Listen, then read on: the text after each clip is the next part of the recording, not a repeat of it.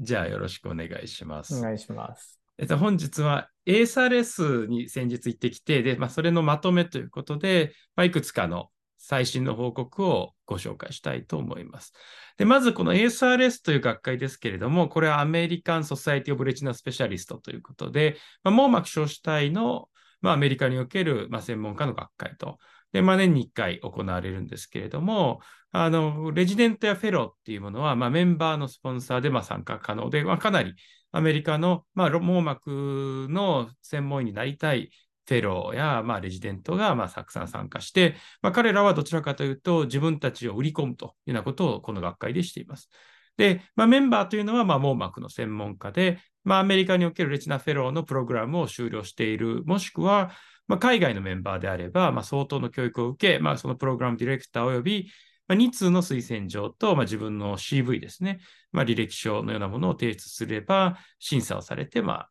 通ると。まあ、一応、ASRS はこのようなの推薦状や CV が必要ですけれども、まあ、あんまり厳しいというふうには聞かないです。で、もう他にもこの網膜のアメリカの学会、レチナソサエティと、あとマクラソサエティっていうのがありまして、まあ、そちらはもう少し厳しくて、あの、審査に論文の数とかもかなり見られているというふうな話も聞いたことがあります。で、まあ、この学会、まあ、何回か発表すると、あの、 Achievement Award や、まあ、 Senior Achievement Award のいろいろ表彰もされたりとか、まあ、そういったその学会に参加することをこう奨励するような仕組みがあったりとか、で、あと、レセプションがまあ初日と、で、最終日の前夜にあるんですけれども、それはすごく豪華で、あの、まあ、参加するのすごい楽しめる学会になっていますが、まあ、ちょっと長いと、えっと、トータルで4日半ぐらいあって、で、まあ、フルでこう網膜のことばっかりやるので、ちょっと疲れるというのと、まあ、あと参加費がすごい高くて、あのメンバーでもあの普通に参加したら1000ドルを超えてるという指定のホテルもまあ非常に高い、まあ、その都市によるんですけれども、今回シアトルだったら1泊350ドルぐらい。前回、あのマンハッタンのニューヨークであった場合、時は、まあ、もっと高かったというふうになります。まあ、ただ、まあ、こういった形の、まあ、網膜専門家の学会なので、まあ、1年の総まとめ的な内容を聞くことができると、さらに自分も発表する機会を得ることができるというのが、まあ、魅力的かと思います。で、まあ、こんな感じですが、まあ、今回、この中であの僕が興味深かったものを5つ取り上げようと思います。まあ、1つ目は、消子体注射後のえっと、眼内炎症と IOI と言いますけど、まあ、これに関する最新の情報。8mg のアフリベリセプトの治験速報と、ファリスマブ、これバビースもですね、もう日本でももう発売されてますけども、関連アップデートと、まあ、新生血管の AMD に対するの後に生じる SRH に対するサブレチナル ID や IVA の効果。また最後はパッドサービーの話をしたいと思いますが、まず、こう少子体注射後の IOI っていうのは、まあ、ブロリシズマブ、ベオベオビューの治験後の、まあ、IOI で、あの、眼内炎症及び、まあ、血管閉塞が、あの、市販後にすごく明らかとなって、まあ、全世界的には問題になったことは、まあ、皆さんご存知だというふうに思います。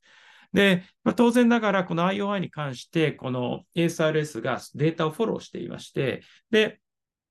今回、まあ、新しく発売されているこのファリスマブですね、バビースモと、最近認可されたペグセタコプラン、えサイフォベアという、あの、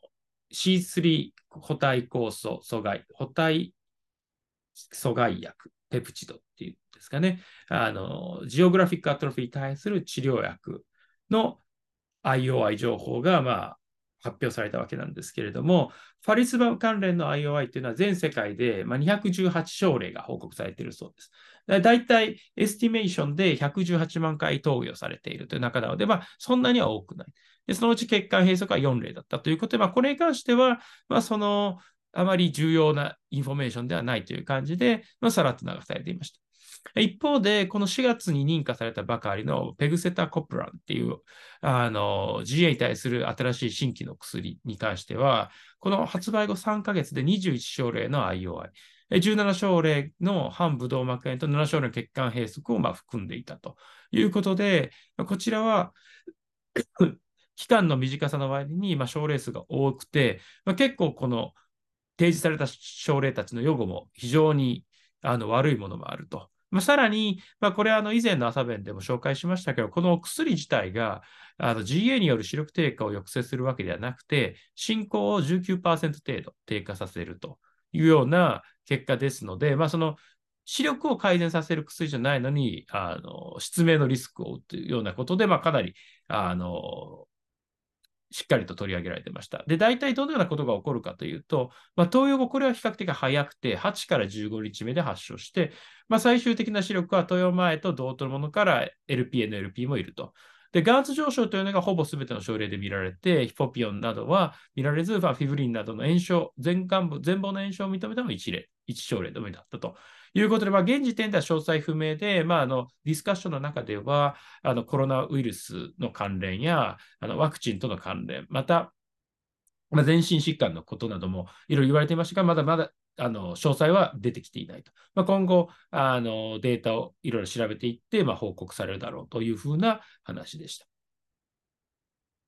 なので、まあ、まあ、日本ではまだあのこの薬自体が使える状況じゃありませんし、まあ、あの適用疾患である GA もあまりいないと。まあ、GA の適用あの定義自体もちょっと変わりつつあるので、まあ、また変わってくるかもしれませんけれども、まあ、こういった情報は、まあ、今後あの C3 のみならず C5 も最近あの FDA アプローブされたというふうなニュースを見ましたので、あのまあ、今後ちょっと注目の情報じゃないかというふうに思います。で、8mg のアフリベリセプトの治験の速報ということで、あの、まあ、これ現在 AMD と、WetMD と DM に対する 8mg の治験が行われて、あの、RVO に関しても、まあ、現在日本においても、まあ、治験が、グローバルの治験が進んでいるかと思います。で、この 8mg のアフリベリセプトというものは、あの、まずの試験は、基本的には 8mg の IVA を12週または16週ごとに投与する群と、2mg の IVA を8週ごとに投与する群で、まあ、その安全性や有効性を比較するフェーズ3試験になります。で、まず AMD の試験、パルサー試験においては、まあ、視力の変化というのは3つのグループ、ほぼ同様で、あの、投与だったと。で、12週前の投与群と16週前の投与群の約4分の3、75%以上が、まあ、1年後もそれぞれこの感覚を維持できていたと。で、8ミリと2ミリグラムの投与群を比較すると、まあ、16週目、まあ、比較的早い時期ですけれども、浮腫がないあのドライな状態を維持する割合というのが非常に多かったということで、まあ、あの8ミリグラムの、ま、有効性というのはあのあるだろうというような結果でした。また、これの DME に対する試験、フォトン試験においては、8ミリグラムの IVA の試験で、DME でも、まあ、8mg は式の変化で非劣性という感覚の延長を示すと、まあ、MD と同様の結果が得られていると。で、ただし、この中で、まあ、のディスカッションにおいて、まあ、2ミリと8ミリの使い分けというものをどうするのかと。まあ、実際これはその 日本などにおいても、もし認可されたときに、まあ、コストがどうなるかとか、まあ、あのどういう人をま2ミリにして、どういう人を8ミリするのかっていうところはまだ全然示されてなくて、まあ、完全なスイッチっていうことはまないだろうと思われるんですけれども、まあ、今後そこら辺も議論されてくるんだろうというふうに思います。また、あのプロトコール AC と、まあ、これも以前の朝弁で紹介しましたけれども、DRC のプロトコール AC というものは、あのアバスチン IVB のファースト投与、IVB から始めて、効かなければアイリアに切り替えるというのと、アイリアから開始するというものの差がなかったことを示したという結果がありますけれども、まあ、その結果から、ま、初期治療に IVA は使用しないのかと、しなくていいんじゃないかというような質問に対して、まあ、より速やかな視力向上というものは IVA を使用した方があるということから、まあ、あのすぐに視力が上がってほしいような患者さんとか、また、あの、高齢者というものは比較的アバスチンから IVA に切り替える率が高かったということも、まあ、のデータから分かっていますので、まあ、そういった人はもうあらかじめアイリアから始めてもいいんじゃないかというような議論も、まあ、ありました。ということで、まあ、8ミリのアイリアに関しては、まあ、国内にも来年ぐらいに入ってくるだろうということなので、まあ、これもあのどうなっていくかということは、まあ、注目する価値があるというふうに思います。で、次はファリズバブ、ファリシマブに関してですけれども、まあ、これのアンファリシマブはあの V 抗 VGFF の効果とアンジオポイチン2に対するあの抑制という働きの、まあ、バイスペシフィックな抗体として、まあ、知られており、まあ、日本においてもかなり使用されているかというふうに思いますけれども、あのこのアンジオポイチン2抑制というものが ERM 形成、抑制には効果があるんじゃないかというようなことが、まあ、ポストホック試験で分かったと。で、まあこれはあの糖尿病黄斑浮腫患者に対して、ファリスマブ8週ごとの投与分が、あのアフリベリセプト8週ごと投与分に比べて ERM 検査のリスクを有利減少したと。で、24ヶ月間の DME 患者に対する小子体注射後の ERM 発生率というのは9.5%ぐらいあったそうなんですが、まあ、そういったあの情報に加え、虚血性の網膜の目から適された ERM においては、アンジオポイジン2の濃度が上昇していることが、まあ、知られていると。で、それらをあの今回、アンジオポイチン2をあの抑制するようなファリスマブという薬を使った場合に ERM 形成を抑制できるのかということを、寄せ見てライン試験、フェイス3試験のデータを解析した場、形析した結果、まあ、100週目まででファリスマブ 8mg 投与群では、アフリベリセプト 8mg 投与群に対して、8週毎投与群に対して ERM 形成が約半分のリスクだったと。で、実際 ERM 形成した症例においては、形成しなかった症例よりも、まあ、視力が悪くて、中心網膜孔の厚みが厚くて、で、浮腫が残存する傾向が多かったと。で、また治療期間の延長に関しても、ERM 形成した症例では延長できる症例がますごく少なくて、発生し発生しなかった症例の方がま延長できていたということから、まあ、あ ERM 形成を抑制することの意味っていうのはあるだろうし、まあ、ファリスバームの抗線以下作用というものがある可能性をま示唆しているというような形で、まああのまあ、一つ、現在使われているこのファリスバームには、もう一つ、ま、いい働きがあるんじゃないかというようなあの話になっていました。で、まあ、次はちょっとサージカルネタなんですけれども、まあ、新生血管 MD の SRH に対するサブレチの IVA の効果ということで、まあ、あのウェット MD のあの出血、まあ、特に PCV などで出血が多い場合は、まあ、その出血を移動させたいというようなことがあの移動させるという手術がまあ行われることがしばしばあるかというふうに思います。で、まあ、一般的には、あの網膜下に TPA、BSS で、まあ、最近だと少量の空気などを入れて、あの大ハブから出血をどかすというようなことをされるかと思いますけど、その際に、あの小子体空内にアイリアを入れるのではなくて、網膜下にアイリアを入れるというようなことをまあしてみたとで、それらを比較するネイティブ試験という試験を、まあ、あの、されているグループがあり、まあ、それをした結果、あの、両軍ともに視力の転機というのはほぼ同等だったんですけれども、まあ、こう網膜下にアフリベリスを投与した群では、あの、PPV 後の24ヶ月の抗 VGF 注射の必要性が統計的に少なかったと。で、まあ、これつまり、その、えっ、と、進出性変化の再発が抑制されていたということで、まあ、あの、小子体育に入れるよりも、まあ、網膜下、まあ、脈絡膜新生血管があるのは網膜下ですから、まあ、そこにダイレクトにこう VGF 入れた方があの効果があったんじゃないかというようなことをまあ言っていました。まあ、あのこれが本当に効果があるのか、もっと詳しく調べていかないといけないとは思うんですけれども、まあ、網膜1枚であっても、まあ、その薬の移行には影響しているのかもしれませんし、まあ、非常にあの面白い結果かなというふうに思います。まあ、なので、こちらもちょっと続報をまあ待たれると。ころは、この論文じ、この試験の論文自体もそのうち出てくるんだと思いますので、まあ、それも注目していきたいというふうに思います。で最後に、このパッドサーベイなんですが、まあ、この ASRS といえばパッドサーベイというぐらいで、この、これ、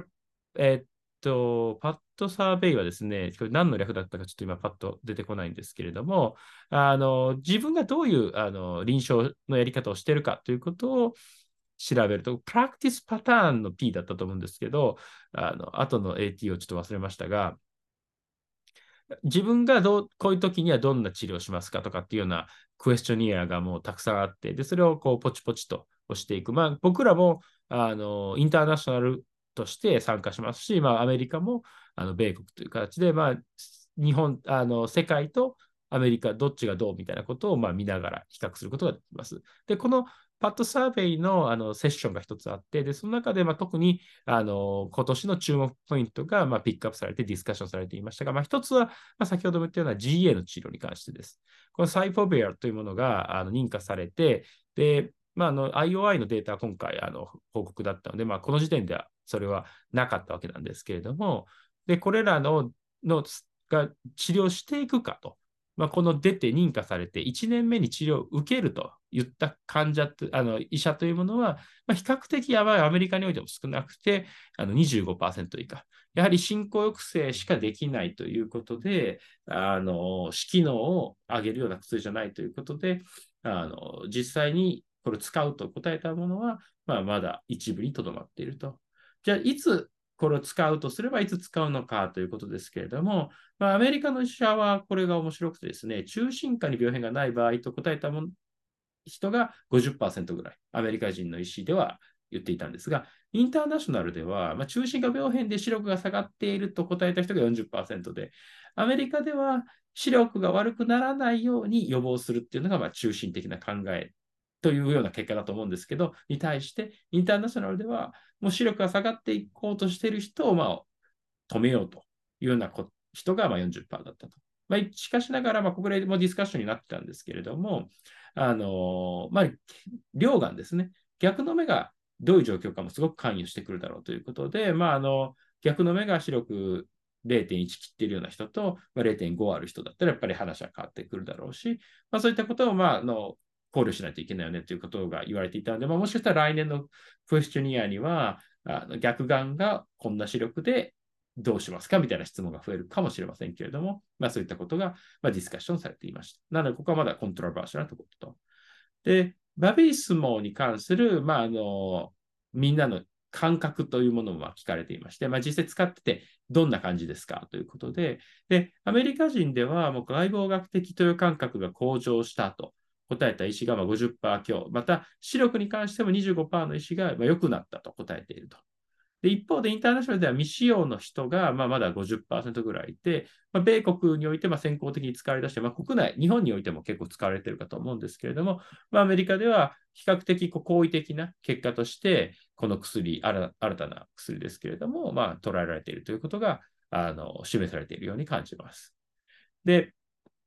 まあ、こういった後部自白どのようなのを使うかという中で、アバスチンはやはりアメリカで、まあ、あと韓国でもまかなり使われているということがディスカッションで言われていましたが、このアバスチンが効果がなかった場合に使用する薬剤としては、あのどういうものがあるかというもので、これ AMD、DME ともに、やはり IDEA というものがあの突出しているんです。これ70%以上があの AMD、DME ともに IDEA を使うというふうにあの出てるんですが、米国においては DM に対しては引き続きアバスチンを使うと答えている人が30%以上あって、まあ、それは非常に興味深いというふうに思いました。まあ、これは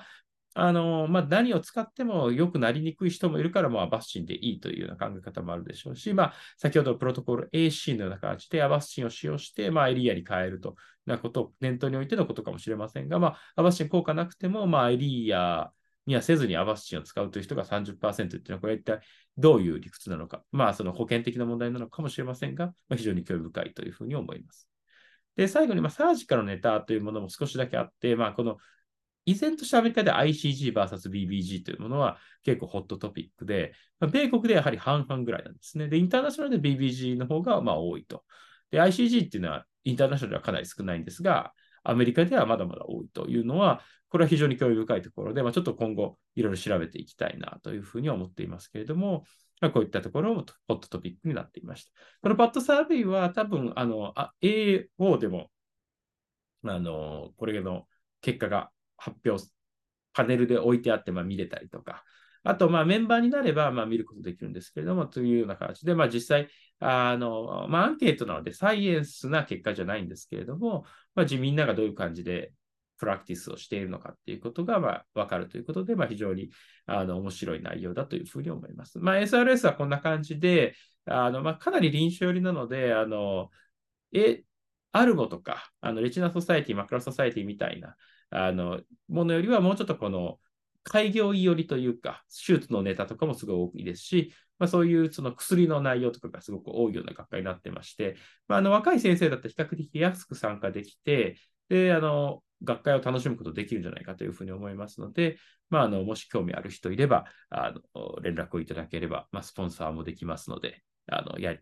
また来年、来年はストックホルムであるので、まあ、ちょっと5年に1回のヨーロッパタイムの会になりますから、まあ、それも非常に魅力的じゃないかというふうに思います。はい、以上になります。あありがとうございます。えー、はい、そもそもこれ全部 unpublished data なんかな？全部。えっと、どうですか？全部これ出てるのって。 publish されたで、なんか今の、うん、おなんか unpublish なんかなっていうふうにちょっと思いながら聞いてたんやけど、えっと、そういう感じな。 unpublish でしょうね、多分。っていう感じだよね。うん。なんか、うんまあさっきも先生、そのうち論文がとかとか言ったりとかもしたんで。出てるのももあるんですけどね。さ DRCR とかのやつも発表がありましたけど。そこにこだわってるわけではないっていう感じだ。あの、全然こだわってなくて、うん論文化されてたやつでも通ります。全然いける。はうい。んだから、結構古い話もあったりするんですよ。なるほどね。なるほどね。うん。で、テレビ中継されるというか、うん。うんその、写真、まあこれしかないですけど、この発表してる横に顔も映って、この、うんこれ、あの、ウェブでずっと見れるんですよ。うん ASRS は。うんでライブストリーミングされて、今も見えて9月1日まで見れるんですけど、はああ、なるほどね。い、いや、結構お金かかってるんですよね、毎う回。ん。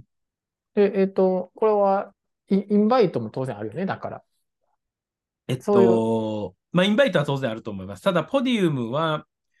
あの、ペーパーセッションに関しては、メンバーじゃないと、まあ、ここに行ける権利をゲットできなくて、で、うんうんメンバーで、あの、ブラインドで審査されて、通ったら話ができるみたいな感じうんになってるんで、それでもまあ全全員1000ドル払うっていう感じだ。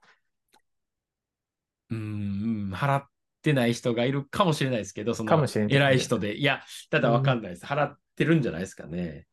開業医が結構多いんですよ。あの、うんうんだからよくアルボとか、なんかそれ大学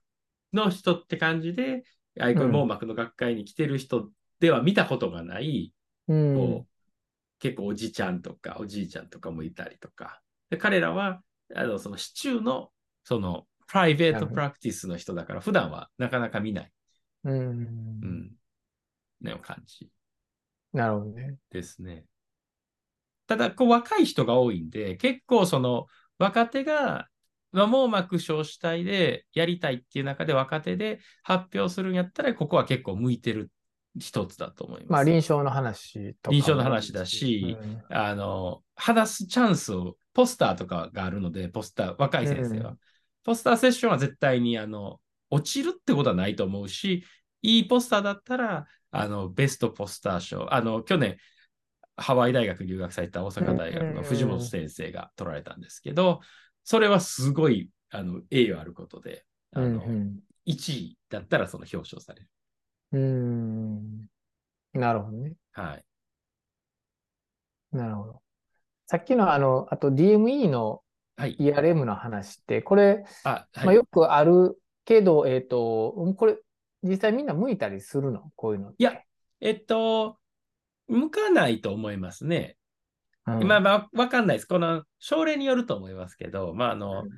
DME、まあ、よっぽどひどかったら向くと思うけど、僕らが持ってる RVO における ERM の発生の結果は、視力は下がらなかったですね。その人たちが視力下がってるっていうデータはないです。うん基本的な。時々下がる人はいますけど。ね、なんかでも、明らかに引きが悪いよねっていうのとかない？あります。でも、視力も下がってないから、引いてないんか、ERM によって、なんか、腫れてるんかよくわかんない。それってどう、どう考えたんや？そういうのって。もう一回またせ せなあかんっていう感じなんか。うーん、どうしてるもんなんかなと思って。例えばこういうのとかもあったりしたから、どう、みんなどう考えてるのかなとか。あんまりそこまで、こんまあ、今回もディスカッションはされてなかったですけど、うんそれに対して積極的に手術をするっていう感じではなかったですね。うん。アメリカって ERM めっちゃ手術しないんですよ。日本よりもはるかにしなくて、多分日本はめっちゃしてると思うんですけど、ちゃしてるやろね、多う分。ん、見えない膜を取ってると言われることすらあるというか、その、めっちゃ薄いというかね、うんめっちゃ進んでないとしてない感じですね。多多分だいぶ。ぶ違いを感じます。うん。うんなるほどね。多分あっても注射してる気しますね、向こうは。あの、ああ、うん、ねまあ注射かな、みたいな。打てる人は打てるんで、その、うん。打てる人か打てない人かでし変わってくる感じ。うん。なるほどね。はい。なるほど。まあでもまあ、その、なんていうか、メカニズムに合ったあの変化として、まあこういうのがありそうなんで、まあ面白いっちゃ面白いですよね。なるほどね。うん。これは、えっ、と、アンギオポエチン2がやっぱり関与してるってしている可能性がまあ示唆されてて、で、基準的に言ったら、EMT に関係してくる、なんか、そんなんがあるんかな。いや、そこは全然説明もされてなかったし、ちょっと僕も知らないですけど、うん、その、アンジオポイチン2を抑えたら、あの ERM の、あ、じゃあ、え、いや、とどっちか忘れましたね。まあ、あの、アンジオポエチン2が上がってたんかな。糖尿病の目から摘出された ERM でアンジオポエチン2の濃度が上がってると。で、かつ、ウサギかなんかの実験で、アンジオポエチン、VGF だけを抑制してても、あの、ERM の発生を抑えれないけど、アンジオポエチン2も抑えたら抑えれたっていうようなデータがあるっていうのを最初にイントロで言ってたようにちょっと記憶してますけど、ちょっと忘れましたね。うん。まあ、寝室じゃない部分でっていうことだよね。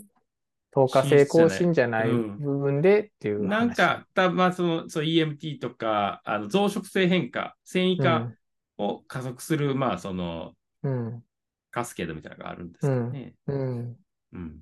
なるほど、ね、実際でも結果がまあ、その、本当に出なかった。まあ、ただ、こういうのも評価の仕方にもよってくるかと思うので、その、まあ、今回 B スキャンで見て、まあ、確かにそういう症例は、あの、困難っていう出してましたけど、まあまあまあ、まあ、今後も僕らもまあちょっといろいろ調べてみようかなというふうに感じさせられる結果でしたね。なるほどね。はい。その次ね。この次が、ああ、あの、網膜下に。これね。あ、でもこれは面白いね。うん、いや、簡単ですし、いや、効果確かにありそうと思って。ね数が違うっていうのがね、なんかその、うんうん、へえって感じで。うんうんうん。これね、サブレッチナに IVA って。うん。こんなんなんか日本でもみんな考えそうやのにね。ねえ。意外と。焼酎っていう概念しか、日本ではなかなか難しいかな。うん。うんいや、全然できますよね。PCV のラプチャーとかで、それやったら一気に引くとかっていう可能性もあるけど、でも、逆に RP テアとか起こったりして。ああ、そうや、まあ、それもあるかもしれんし、うん、消死体注射っていう時に薬として使えるんかな。そう薬、薬、そういうのは OK な。消死体手術と併用で、そういうのっていうのは。あ、でも、終了時に入れることはありますからね。あるから別にいいんか。その消死体注射が、網膜下注射、でも消死、いや、わかる。言葉の問題になってくる気がしますけどね。うん、その、少子体注射ではあるじゃないですか。少子体、うん、まあね、少子体空には入れてるし、まあ注射してるし、うん、まあ要するに主義論としては取らへんくてっていうことで、薬物のあれとしてあ、そうです、そうですね。っていうことになると思うけどね。うん、うん。あと、なんか8ミリと、まあ、2ミリの話、アイリアのちょっと前に戻るから。あ、はい。これ、えっ、ー、と、基本的にでもこれって、ウォッシュアウトってどれぐらいでされるんやったっけ？あこれがだからもう伸びるのは分かってて、その、例えば、薬薬物相対的に8の方が長く、まあ、残るね、まあ、それは残るよね。それゆっくり、うん、まあ、半分になって、例えば1ヶ月後に半分になるときに、はい、IVA1 ミリや2ミリやったら1ミリになって、うん、4, 4まだ4残ってるよねって話ってことやね。うん、うん、そうなんです。うん、で、まあ、あの、動物実験、これも動物実験で、まあ、一応安全性確認されて、まあ、GO になって、で、うん、まあもうパルサーとフォトンっていう2つの試験では、まあ、比列性と間隔の延長っていう、まあ、つまり、まあ、ベオビューとか、あのバビースもパリスマブは、両方ともその、と間隔を伸ばすっていうのが、まあ、一つの。うん、ずっとだから、2000、えっと、ね、2000年の頭ぐらいからコーブジャクが出てきて、で、最初、ルセンティスが出て、で、その後、まあ、アイリア出てっていう後ぐらいから、もうずっとその、ずっと注射し続けるの大変的な議論と、うん、患者さんもずっと来るの無理っていうのが、うん、今合わさってた時期が多分2020年前前ぐらいにあって、で、そういった時に、まあ、あの、そういったのもいっぱい出てきてたんですけど、まあ、そういった頃から長期作動薬として、まあ、あの、ベオビュー、バビースもあとこの8ミリ、あと PDS、あのポートデビラリーシステムとか、うん、まあ言うと半年に1回とか、4ヶ月に1回とかっていうのが出ている中の、まあ一つの、あの、アイリーやバイエルの戦略ってことなんでしょうね。なるほどね。はい。なるほどね。うん昔ね、なんかよく、白、それこそ白髪先生うんが、結膜下注射でもいいとか、なんかよく言ってなかった？昔。量が多すぎるから、先生知らへんかっいや、それ僕知らないんですよね。あそうなんだ。んなやつなんですか。うん。た。なんかそう、それで、なんかそれが出だした頃ぐらいで、まだバアバシンとかのそういう時代の時に、結膜下注射でも、とりあえずすごい、もうトゥーマッチな量が入ってるとかっていうのを、すごくこう、まあ昔の話やし、今の、うん。ただそれで、そのイメージがずっとあるから、なんかこの量を増やすって、もともと、もともとめっちゃ多いのをうんめちゃくちゃさらに多くしてるっていうので、まあ大丈夫なね。大丈夫。い今、でもまあ最近のね、その IOI のこの話もそうですけど、うん、うん。このペグセタコプランとか、うん、発売してからこんなに、いや、ほんまに知らんかったみたいな、FDA 行った時知らんかったみたいな感じは思いますけど、うん。あの、まあだからその8ミリも、やっぱり、あの、アイリーはもともとあの発売当初、いろんながん,、がん炎症あるっていうのはうん。あったんで、発表が。だから、8ミリにしてそれが増えへんかっていうのは、やっぱりすごい心配というか、気にする、気にする必要あると思います。昔に比べてね、なんか何でも濃度が高くなって、まあ、前眼部の話で言ったら、昔って俺が研修医の時って、まあ、それこそ、タリビット点眼ね。今なんかタリビット点眼なんかまず使わへんと思うけど、タリビット点眼って0.3%でね。でその時出てきたクラビットが0.5%やってんね。で、当時の、まあ俺が入局する前とかやったら、その頃ってやっぱ抗菌点眼薬いろいろ出てた時の時代で、まあ、ガチフロソナーとベガモックスが出てた時で、あの、濃度の違いってすごい議論されてね。うんで、えっと、0.3から0.5にななった時の、そのクラビットが薬剤毒性が強いと。まあ、タリビットよりも、みたいな。そんな話が昔あって、で、今の先生とかやったら、今1.5%クラビット普通に使うやんか。で、1.5%って、それの、その時の議論で0.3と0.5の話の議論をしてたのに、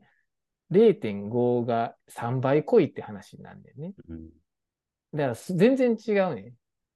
で、多分それをし、まあ俺は、まあ、フリツ特に余計、全幹部の中でも上皮が悪い人とかの、やっぱり、うんえー症例とかね、まあああいうスティーブン・ジョンソンとか、まあ、がん表面悪い人のやっぱり症例を見ることが多いから、すごくそこをいつもケアしたりとかしながらしてるときに、やっぱその濃度っていつも気にしたりとかしててね。だから、で、実際、普通にしてたら何もないねん。別に1.5%でも問題ないねんけど、例えば、こう、移植後とかでも、術後早期とかやったら、やっぱりなかなか上皮がまだうまく、えーまあ、内皮のね、まあ、その保存液とかにしても内皮用なんで、上皮は結構ボロボロやったりすることもあって、でそうすると、まあ、1.5%普通にいってたら、治らへんかったりすることってある、ね。上皮が張ってきにくいことってあんねんね。うんだから、やっぱりその、まあ何でも薬っていいもので、い効くのやつは、もう毒と、毒、ね、薬は基本的に毒から作られて、えー薬になってる話なんで、その逆、絶対ある話なんで、うんこうなんか、なんか最近何でもこうつ、刻々 しようとして、もううん。昔は多分そんなだってアイディアだってめちゃくちゃ強いっていう感じやったやん。うん。やっぱりイメージとしたらね。うん。うん。だから、相当強い。膜、薄なるとかね。そうそうそう、うん。話だったけど、それをさらに4倍もこう、濃くして、うん。ほんまにええのっていうのが、なんかみんな感覚麻痺してるんかなっていう感じの、部分もあるんで、まあ、それはなんか、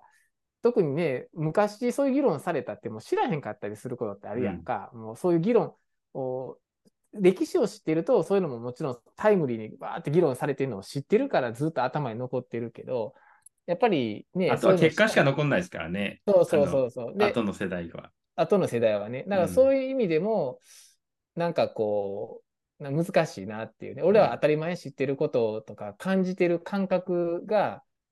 いい意味で知らへんと、まあ、全く知らんから気にならないっていう部分はあるんかなって、うんこれを見たときにすごく思ったけどね。なるほど。いやいや、その通りだと思います。いや、だから本当に、まあ、その、大丈夫なんか問題と、やっぱりじゃあ、これ8 OK なった時、じゃあ2ってなんなんみたいな話。そうそうそうそうそう。うんそうやね。ほな、多い方がええやん、それは聞くんやったらね。で、値段も、そんな作るのに、まあもう2も8も大してコスト変わらへんのやったら、まあ、ねえ、もう8でええやんって話になるし、最初からね、そんなんね、だって、クラビット使い分けしてますみたいな話になりますもんねね。俺はすんねん、結構ね、うんそれ。だから、いろいろ気にするけど、だから相手言ったりしてんねんね。だから、専攻医の先生とかに、この意味を分かってて使ってるやったらいいけど、分からへんで使うと、やっぱりそれが、やっぱり薬剤毒性とかね、うん1時間後と点眼感染症やからってバーって1.5%やったら、うん逆にそのせいで悪くなることもあるからっていうね。うんなるほど。いや、だからこれは、そこが一番議論されてるところですね。まあ、そうやね。どう使い分けんのと。そうやね。うんうんなるほど。ということで、はい。まあまあ、あの、いや、すごいやっぱりホットな話題なんばっかりなんで、面白いよね。うんはい。これでももうごく一部なんで、そうやろうね。はい。めちゃ大変ですよ。行って聞くのは。なるほど。はい。はい、ありがとうごはい、ざいます。ありがとうございます。